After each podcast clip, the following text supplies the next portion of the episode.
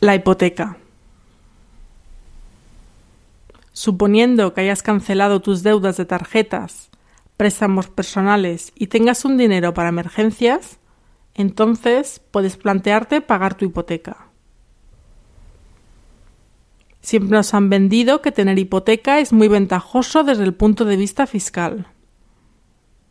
Pero hay que comparar la rebaja fiscal con los intereses que pagamos mensualmente hay que hacer números con un asesor y comprobar qué es lo más ventajoso. Normalmente es mayor el ahorro de intereses que las deducciones fiscales. Existen básicamente dos formas de ir amortizando el capital de la hipoteca.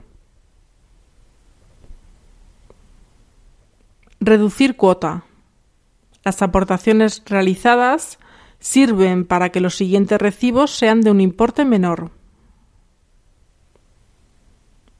Reducir tiempo. Los recibos siguientes serán del mismo importe, pero la hipoteca se acabará de pagar antes. Los últimos recibos se eliminan.